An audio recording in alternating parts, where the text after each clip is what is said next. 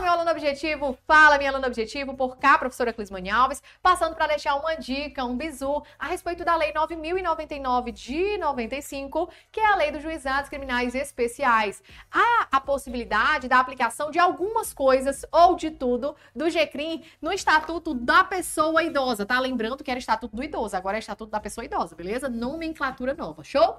Quando a gente tem um crime cuja pena máxima né, está lá tipificado no Estatuto da Pessoa Idosa e a pena máxima é de até dois anos, a gente vai ter a aplicação normal dos juizados criminais especiais tanto do rito sumaríssimo quanto dos institutos despenalizadores. Haja vista os crimes de menor potencial ofensivo, que são as contravenções, e os crimes cuja pena máxima seja até dois anos, são de competência para processo de julgamento do GCRIM, tá? Agora, uma observação importante.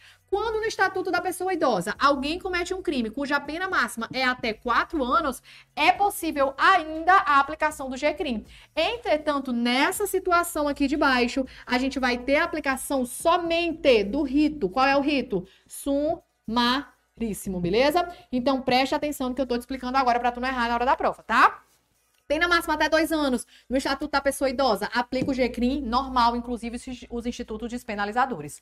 Pena máxima no Estatuto da Pessoa Idosa de até quatro anos, aplica o GCRIM. Somente o rito. Somente o rito sumaríssimo, beleza? É isso mesmo, né? Só isso que eu queria te passar. Espero que você tenha entendido. A gente se encontra numa próxima. Tchau, tchau.